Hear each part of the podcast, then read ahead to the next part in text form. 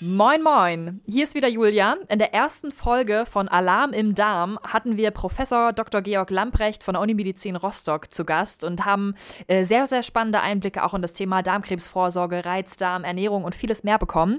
Und äh, heute zum zweiten Teil haben wir äh, auch einen sehr, sehr besonderen Gast. Äh, sie kann so ein bisschen aus dem Nähkästchen plaudern und warum, das wird sie uns gleich verraten. Äh, herzlich willkommen, Katharina Engeroff oder auch frei heraus. Hallo. Hi. Schön, dass du da bist. Ähm, stell dich vielleicht selbst äh, gerne noch mal kurz vor. Wer bist du? Was machst du? Und warum sprichst du eigentlich über das Thema Darm? Ja, Thema Darm eigentlich wahnsinnig unsexy, ähm, muss ich zugeben. Ich bin Katharina ähm, und der Grund, warum ich über das Thema Darm spreche, ist meine eigene chronisch entzündliche Darmerkrankung die ich seit 2013 tatsächlich habe.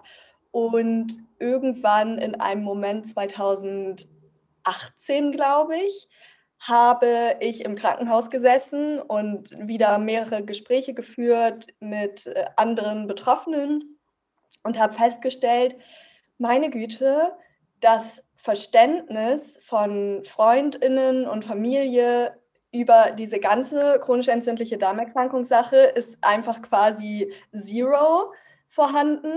Und das führt eigentlich zu so bestimmt 40 Prozent äh, der Probleme, die man halt im Alltag so hat.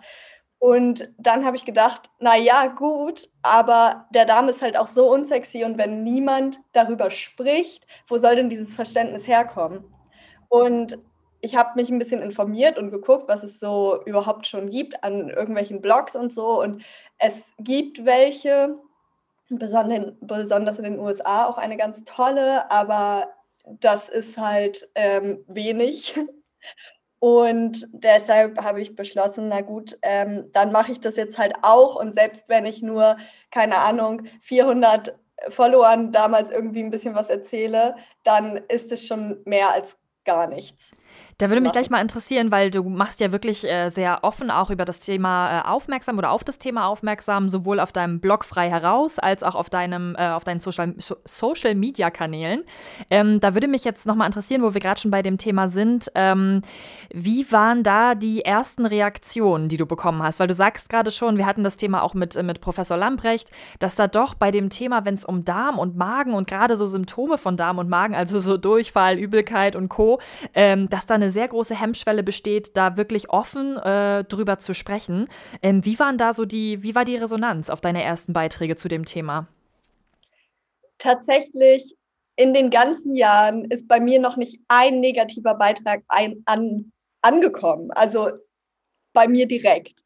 Ich weiß aber, dass darüber gesprochen wird und auch nicht immer positiv. Und das ist verständlich irgendwo, weil es ist äh, am, gerade am Anfang irgendwie versteht man nicht, warum macht sie das jetzt? Ist das, ist das ein Mitleidgrund?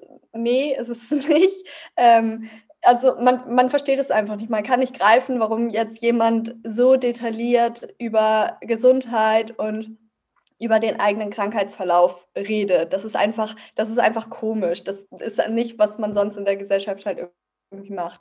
Und deshalb kann ich es mega gut verstehen, dass da gerade am Anfang Leute waren, die gesagt haben, oh Gott, jetzt ist sie völlig durchgedreht.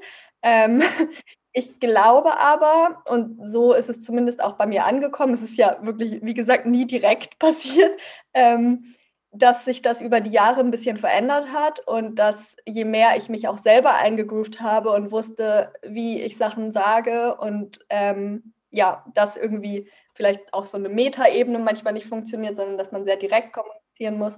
Ähm, dadurch hat sich das alles ein bisschen verbessert und ja, jetzt kriege ich, oder habe ich auch damals schon, aber kriege ich jetzt vor allem sehr, sehr viele positive Reaktionen. Viele Menschen, die, also viele mir auch fremde Menschen, die mir schreiben, dass ich ihnen richtig, richtig doll geholfen habe. Und ähm, ja, auch aus dem Bekanntenkreis halt Leute, die, die mir immer wieder Feedback geben und sagen, dass es dass es cool ist, dass ich das mache.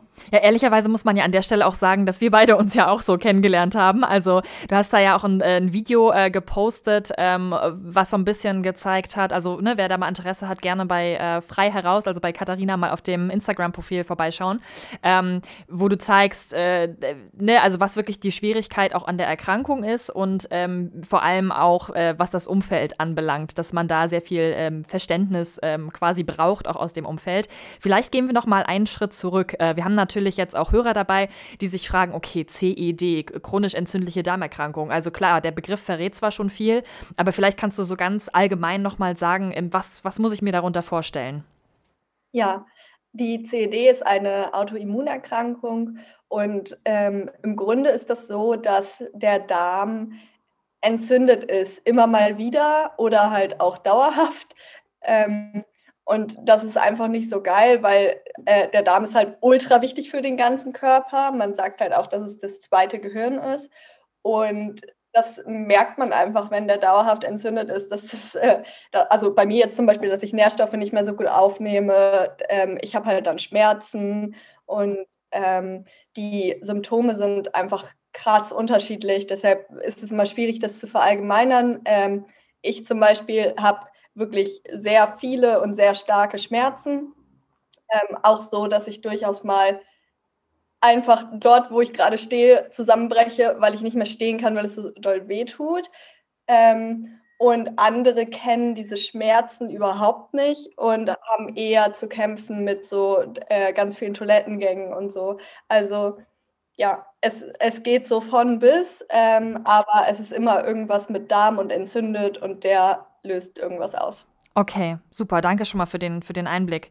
Ähm, gibt es denn, äh, also weil wir haben ja gerade schon festgestellt, so das ist ein Thema, worüber in der Öffentlichkeit relativ wenig gesprochen wird. So außer es kommt alle Nase lang mal eine Kampagne von der Felix Burda Stiftung, wo irgendwie auf das Thema Darmkrebsvorsorge aufmerksam gemacht wird.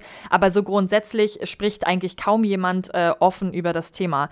Daher die Frage, ähm, als du deine Diagnose bekommen hast, ähm, sind dir da Sachen aufgefallen, wo du gesagt hast, ey, davon habe ich vorher irgendwie noch nie gehört und es wäre aber voll wichtig, dass man vielleicht über bestimmte Themen ähm, auch grundsätzlich, also unabhängig von der, von der chronischen Erkrankung, auch aufmerksam macht, ne? Also die man vielleicht gar nicht weiß, wo man dann Symptome hat und vielleicht denkt, naja, ist vielleicht stressbedingt oder so. Ähm, also einfach, wo dir vielleicht auch, das weiß ich natürlich nicht, ob das so war, aber ob dir vielleicht auch bei der Diagnose irgendwie irgendwas wie Schuppen von den Augen gefallen ist, wo du gesagt hast, Mensch, davon habe ich irgendwie vorher noch nie gehört. Also bei der Diagnose selbst ist mir gar nichts von den Augen gefallen, was einfach daran lag, dass, äh, dass es wenig Aufklärungssachen äh, dazu gibt. Es ist nicht so, dass man dann so, eine, so ein Hefter in die Hand gedrückt bekommt. Mhm. Hallo, du hast CD, bitte beachte folgende Punkte. Sondern es ist so, ähm, ja, du hast so eine chronisch entzündliche Darmerkrankung, hier sind ein paar Medikamente, vielleicht helfen die, vielleicht auch nicht. Kommen Sie nochmal wieder. Bye. Okay, wow. Ähm, so ungefähr ist das. Und da, da gibt es natürlich auch Unterschied, mhm. äh, unterschiedliche ÄrztInnen, aber ähm, das war so meine Erfahrung. Und äh, als nächstes fand ich mich wieder in irgendwie so einem Seminar, ähm, wo über ganz, ganz heftige ähm, Methoden gesprochen wurde. Also es gibt ja wirklich, ähm, ja, dass man halt Teile des Darms rausschneidet und so weiter. Und ähm, zu dem Zeitpunkt ging es mir aber gar nicht so schlecht und ich saß da und war so, oh mein Gott, und um mich herum ganz viele weinende Menschen, weil die Sache, die vorgestellt wurde, doch nicht so hoffnungsvoll war, wie sie sich erwünscht hatten. Und es war wirklich, also das war so ein richtig traumatischer Moment für oh mich. Oh Gott, oh Gott, okay. Ähm, und was ich mir eben am Anfang wünschen würde, ist ähm, überhaupt, dass ein jemand an die Hand nimmt und sagt, also nicht an die Hand nimmt, einfach nur sagt, ähm, das und das gehört zu einer chronischen entzündlichen Darmerkrankung und das und das aber auch nicht. Weil wenn du einfach nur dich hinsetzt und googelst, dann findest du halt raus, ja, vielleicht wird mal ein Teil des Darms rausgeschnitten, hm, vielleicht musst du irgendwann so einen Beutel am Bauch tragen. Und ich war so, oh Gott. Ähm, aber all das ist bei mir niemals passiert. Und äh, das ist auch, ich weiß nicht, wie die prozentualen Anteile sind, aber ich ähm, kenne zumindest in der Community ohne Ende Menschen mit sanften Verläufen. Gibt es. Und äh, die allermeisten Menschen können mit dieser Krankheit halt relativ normal leben. Und das sagt einem halt auch niemand. Also entweder du, du erfährst halt gar nichts oder du googelst und erfährst das Extreme. Horror-Stories. Ja. Ähm, genau. Und deshalb habe ich irgendwann auf meinem Blog halt auch eine Kategorie angefangen, die heißt CED Basics. Und ähm, da sind halt so Fragen aufgelistet, die ich, ähm, ja, die ich damals gerne gestellt hätte, aber mir sind die Fragen gar nicht gekommen. Also ich hätte gar nicht gewusst, was, was ich jetzt wissen will. Und ähm, ja, da stehen halt so Sachen wie, ja, so Basic-Infos wie, ähm, dass man sich darüber informieren soll, dass man zum Beispiel bestimmte Medikamente nicht nehmen darf. Also Ibuprofen, Aspirin ist zum Beispiel No-Go. Ähm, das hat mir auch keiner gesagt. Ähm, und dass man halt auf manche Sachen achten muss, wie ähm, Eisenmangel, das ist ein Beispiel. Ähm, aber vor allem, und das ist halt irgendwie ab von der Schulmedizin, dass du als Mensch, als Betroffene oder Betroffener einfach auch selber krass viel machen kannst. Du bist einfach nicht der Krankheit ausgeliefert, du bist nicht deine Krankheit und du bist auch nicht den Ärztinnen ausgeliefert. Und vor allem musst du aber auch, also die Ärztinnen, die sind toll und du musst immer hingehen, aber du musst mitdenken. Und ähm, das ist was, was ich halt erst über die Jahre gelernt habe, ähm, ja, dass ich für meinen Körper halt sehr viel tun kann und dass, ähm, ja, dass mein Körper mir auch immer sehr klar kommuniziert, äh, was cool ist und was nicht. Und man lernt halt darauf zu hören. Und das ist was, was ich auch Leuten empfehlen würde, die keine Krankheit haben, weil ähm, auch gesunde Körper kommunizieren halt. Mhm. Das wäre genau, das wäre direkt meine nächste Frage gewesen. Du hast das jetzt selber gerade auch schon angesprochen, Stichwort Eisenmangel. Ähm, Gibt es denn so Begleiterkrankungen, Begleitsymptome äh, bei einer chronisch entzündlichen Darmerkrankung, die, ähm, die theoretisch auch jeder normale andere Mensch haben kann? Also Eisenmangel ist ja jetzt nichts, was jetzt nur spezifisch äh, chronisch Darmerkrankte haben. Ähm, aber du, du sagst es gerade auch schon, also ich höre da so ein bisschen raus, dass man äh, die Ärzte durchaus auch ein bisschen challengen darf. Also, dass man äh, selber auch ein bisschen auf sich hören muss, gerade wenn Symptome wie Müdigkeit und Co. irgendwie da eine Rolle spielen, dass man da auch ein bisschen hinterher sein muss und äh, das bewusst ansprechen muss und sich das auch einfordern muss, dass, das, äh, dass man daraufhin zum Beispiel untersucht wird? Ähm, voll. Ja, das ist tatsächlich genau der Punkt, dass man halt irgendwie sein eigener Chef ist am Ende und halt ja die Sachen wirklich einfordern muss und dafür aber ja auch wissen muss, was es, was es gibt. Und ähm, ich glaube, es gibt jede Menge Begle Begleiterkrankungen, ähm, aber außer Eisenmangel fällt mir jetzt nichts ein, was man ähm, auch anders. Also es gibt zum Beispiel, dass man viele blaue Flecke bekommt. Ähm, das ist nicht so schlimm. Es gibt, dass die Augen entzündet sind. Das ähm, hatte ich auch, aber das sieht man dann ja auch und da macht der Arzt ja zumindest was. Ähm, genau, Eisenmangel ist, glaube ich, wirklich was, äh, wo halt die Symptome eben auch so Müdigkeit, Konzentrationsstörungen sein können und so. Und also wer hat das nicht mal? Ähm, das ist tatsächlich was, was man nicht so richtig gut merkt und ähm, egal ob Eisenmangel oder irgendein anderer Mangel, ähm, als CD-Patient, Patientin sollte man auf jeden Fall hinterher sein, ähm, immer mal ein Blutbild zu machen, weil der Darm halt ähm, nicht immer alles so richtig cool aufnimmt. Okay, sehr gut. Auch ein wichtiger Tipp für alle, die jetzt vielleicht gerade noch am Anfang der Diagnose stehen. Ne? Also das ist ja ein sehr wichtiger Wegweiser auch. Ähm, Stichwort Eisenmangel, äh, da sind wir ja schon fast beim Thema Ernährung im weitesten Sinne. Ähm, ich habe gesehen, dass du dich vegetarisch bzw. sogar vegan ernährst. Ähm, das heißt, äh, wie funktioniert das im Zusammenhang mit einer chronischen Erkrankung? Ist es sogar ratsam, äh, da die Ernährung umzustellen, beziehungsweise welche Rolle spielt die Ernährung bei so einer Erkrankung überhaupt? Ähm die Ernährung spielt eine große Rolle und gleichzeitig ähm, kann man nichts Festes dazu sagen. Okay. Ähm, es gibt Empfehlungen, ähm, so Schonkostempfehlungen, gerade wenn man irgendwie im Schub ist. Also Schub bedeutet, dass man, ähm, ja, dass die Krankheit gerade ausgeprägter ist. Und trotzdem meine Erfahrung ist, dass alle, mit denen ich darüber gesprochen habe, andere Sachen vertragen. Also es gibt nicht ein Lebensmittel, das mir einfällt, wo alle sagen, ist richtig geil. Ähm, manche vertragen zum Beispiel überhaupt kein Weizenmehl. Ähm, ich kann gerade im Schub nur noch Weißbrot essen. Also das ist wirklich, es gibt da, genau, es gibt da einfach keinen Rat, den man per se geben kann. Der Rat ist einfach nur, guck, was dir gut tut. Und ähm, ich glaube, das Sinnvollste, was ein Arzt mal zu mir gesagt hat, ist, ähm, es gab Studien, einer Gruppe wurde ein Essen vorgesetzt und denen wurde, glaube ich, vorher gesagt, dass sie was anderes bekommen und das mussten sie dann essen. Und ähm, der anderen Gruppe wurden Sachen gegeben, die sie sich selber gewünscht haben. Und dann wurde halt geprüft, wie gut haben sie das Essen vertragen.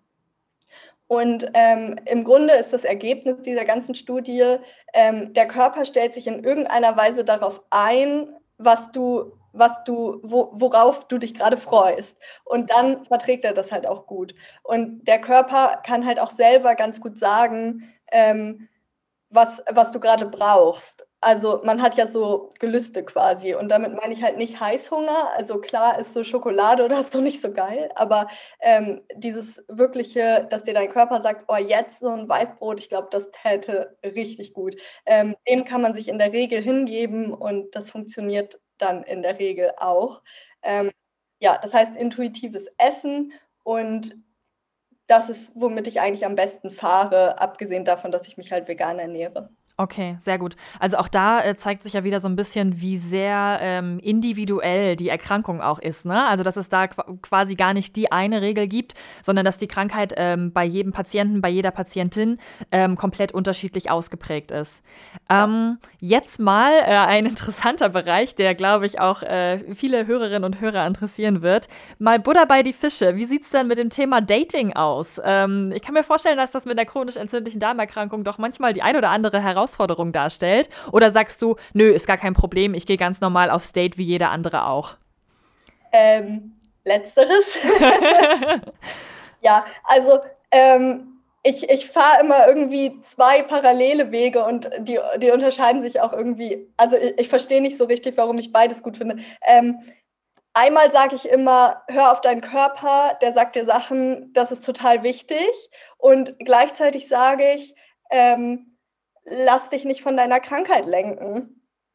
Und irgendwie führe ich das zusammen, aber ich weiß selber noch nicht richtig, wie, wie ich das mache. Okay. Ähm, aber so ist es halt beim Thema Dating. Ähm, wenn man da panisch reingeht und sagt, oh Gott, ich habe so eine Krankheit, ist voll eklig, ähm, dann ist es, glaube ich, auch nicht so geil. Aber wenn du halt irgendwie selbstbewusst bist und oder Selbstbewusstsein zumindest vortäuschen kannst für dich selber ähm, und sagen kannst, ähm, ey, ich habe eine Krankheit, aber die bin ich nicht.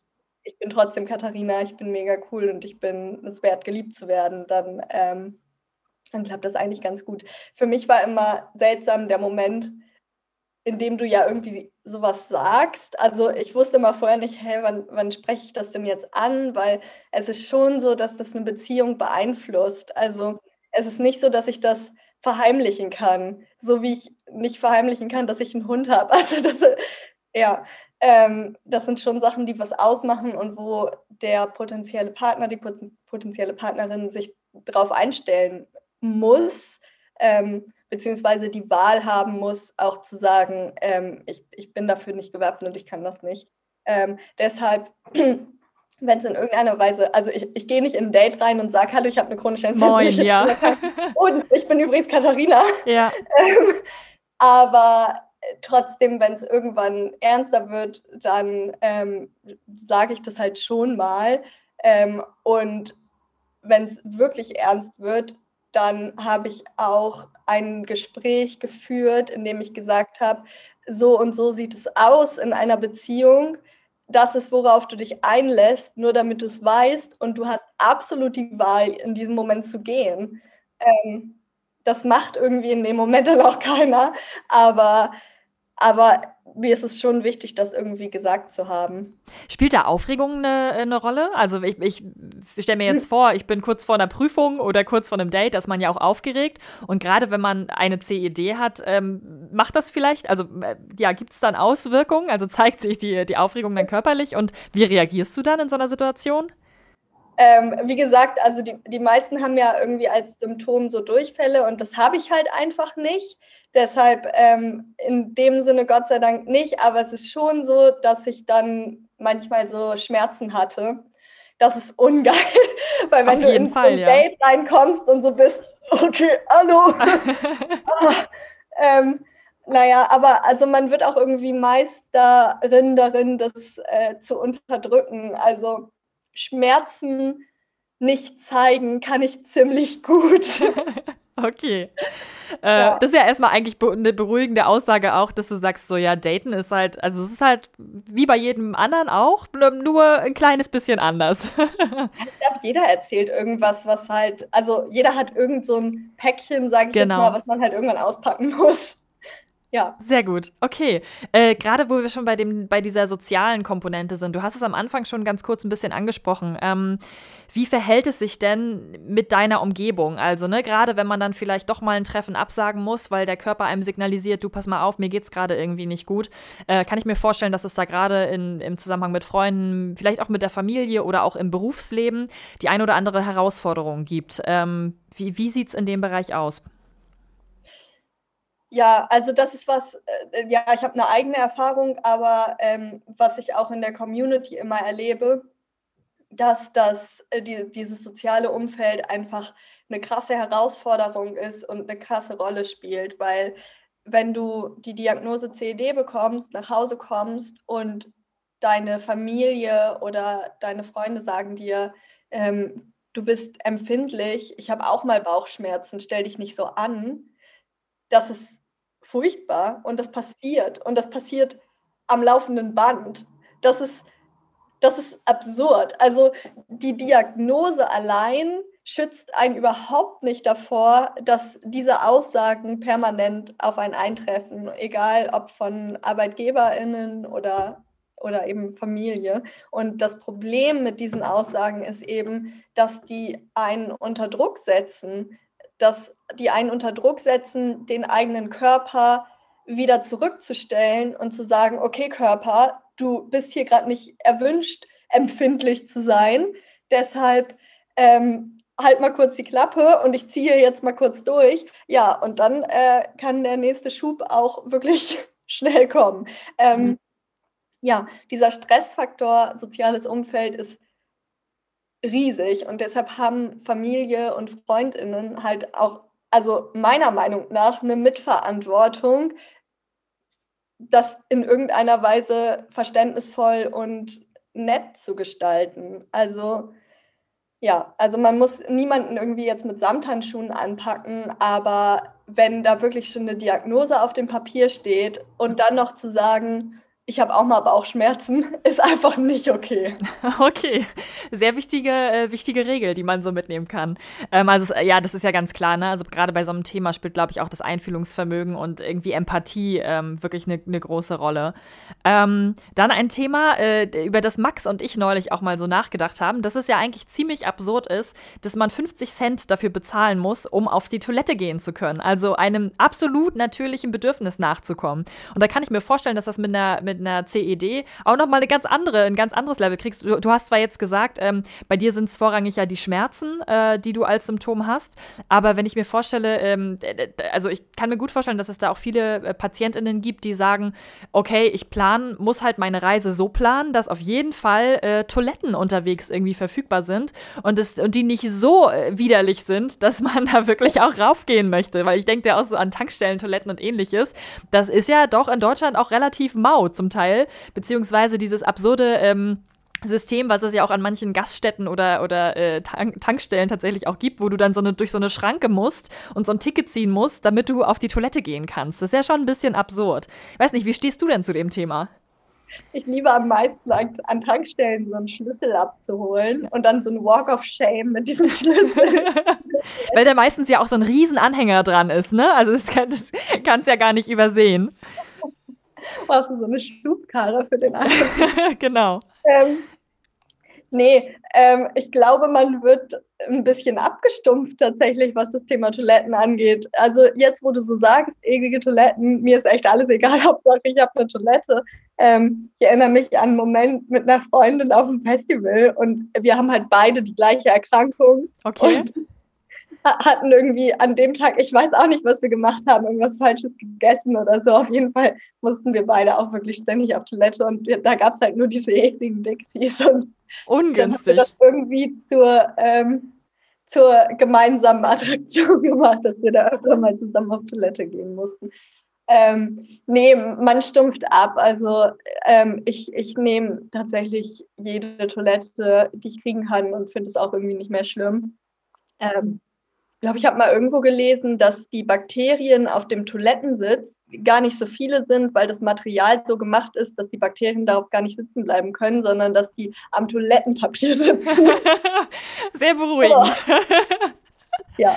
Okay. Ähm, ja, aber ja, keine Ahnung, dass das Geld kostet. Ähm, ja, ich finde es, also weiß ich nicht, irgendwie da hängt bestimmt mehr dran. Habe ich mich noch nie so richtig mit beschäftigt. Ich finde mal schade, dass ähm, das Leitungswasser Geld kostet, weil ich habe oft so Kreislaufprobleme, ähm, was glaube ich auch ein bisschen so einen Zusammenhang hat. Und ja, dass man, also ich, ich brauche eigentlich irgendwo dann Leitungswasser und ähm, das kostet dann aber ultra viel Geld. Und wenn ich das getrunken habe, dann brauche ich auch wieder eine Toilette. Und da darf man dann aber oft nur hingehen, wenn man in dem Restaurant was isst. Aber ich kann ja gerade gar nichts essen, ähm, weil es mir nicht gut geht. Also das ist wirklich, ähm, also das ist wirklich das Schlimmste, dieses, ähm, du darfst nicht auf die Toilette gehen, weil du bist nicht Gast im Restaurant. Mhm. Also ja, äh, das bekommt natürlich dann mit einer, mit einer chronisch entzündlichen Darmerkrankung nochmal ein ganz anderes Level, ne? eine ganz andere Bedeutung. Und man möchte sich ja, ja natürlich jetzt äh, vor dem Kellner oder der Kellnerin auch nicht komplett äh, seelisch nackig machen und sagen, ja, ich habe aber die und die Diagnose. Das ist natürlich ja. ein bisschen schwierig. Ähm, Vor allem auf Englisch dann noch. Äh, genau, genau. Am besten im Ausland dann noch, äh, auf Italienisch oder Spanisch. Äh, das kriegt dann nochmal ein ganz anderes Level, genau. Ähm, ja, dann sind wir tatsächlich auch schon durch. Äh, gerne zum Abschluss vielleicht noch mal so ein, so ein Mutmacher deinerseits. Ähm, äh, Stichwort, du hast es schon gesagt, ähm, man muss sehr auf seinen Körper achten, man muss sehr, ähm, ja, auch auf seinen, auf seinen Körper hören. Du bist zwar nicht die Krankheit, aber sie gehört natürlich zu dir. Ähm, gibt es da etwas, wo du sagst, das klingt jetzt vielleicht ein bisschen, äh, ein bisschen absurd, aber gibt es etwas, wo du sagst, du bist eigentlich bei, bei einem bestimmten Punkt auch dankbar, dass du die Erkrankung hast, weil es in irgendeiner Form Form eine Veränderung für dich mitgebracht hat? Hm, gar nicht absurd tatsächlich, weil ähm, ich das total habe. Also ich kann jetzt nicht den Satz einfach so sagen und stehen lassen, dass ich dankbar für diese Krankheit bin. Das wäre ein bisschen absurd.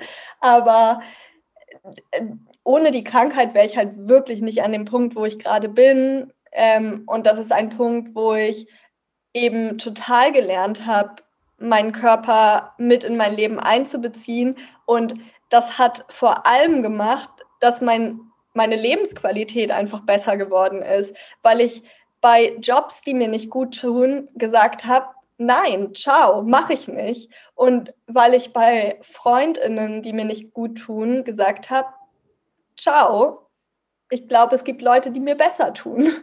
Ähm, und das klingt irgendwie hart für den Moment und ich habe bestimmt auch Chancen gehabt, die ich gern wahrgenommen hätte und nicht konnte.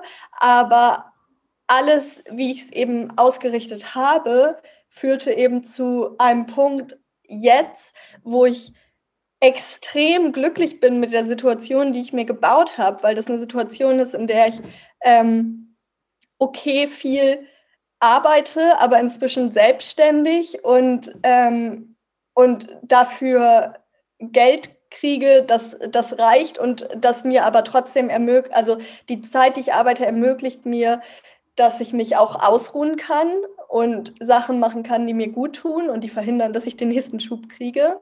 Ähm, ich habe einen ganz wundervollen Partner.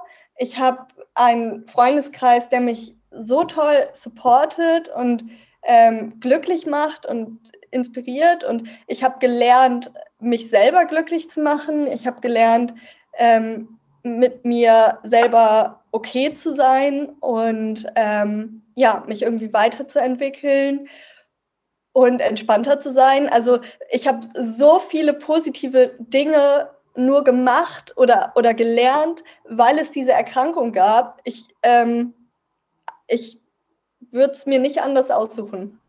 Sehr schön. Also ein super positives äh, Fazit jetzt eigentlich unseres, unseres Gesprächs und natürlich auch, glaube ich, ein Mutmacher für viele, die da gerade noch ganz am Anfang stehen und äh, sehr verzweifelt vielleicht auch sind und nicht so richtig wissen, wie sie damit umgehen sollen. Äh, das ist schön zu sehen, dass das auch so laufen kann und sich so entwickeln ja. kann. Also genau, vielen, vielen Dank, äh, dass du dir die Zeit genommen hast, äh, mit uns mal so offen oder mit mir vor allem jetzt so offen über das Thema zu sprechen. Ähm, vielen Dank, dass du dabei warst. Und ähm, für alle anderen da draußen, ähm, wir sind ja gerade mitten in unserer Themenwoche einfach gesund und schaut gerne mal auf unserer Themenseite vorbei, auf den Kanälen der Ostsee-Zeitung, auch auf OZ Tipps und macht gerne auch einen Abstecher zu frei heraus. Bis zum nächsten Mal.